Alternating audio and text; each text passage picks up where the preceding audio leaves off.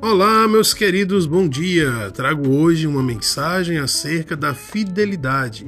Como seus amigos têm se comportado a, ah, com você? Como que você tem se comportado com os seus amigos? É importante que nós saibamos em que grau está o nosso relacionamento de acordo com a fidelidade que nós dedicamos a eles.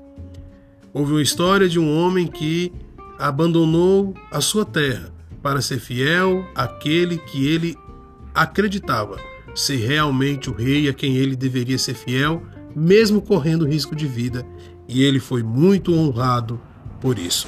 Ouça essa história, talvez você se identifique e reveja o seu padrão de fidelidade às suas amizades. Tenham todos um bom dia.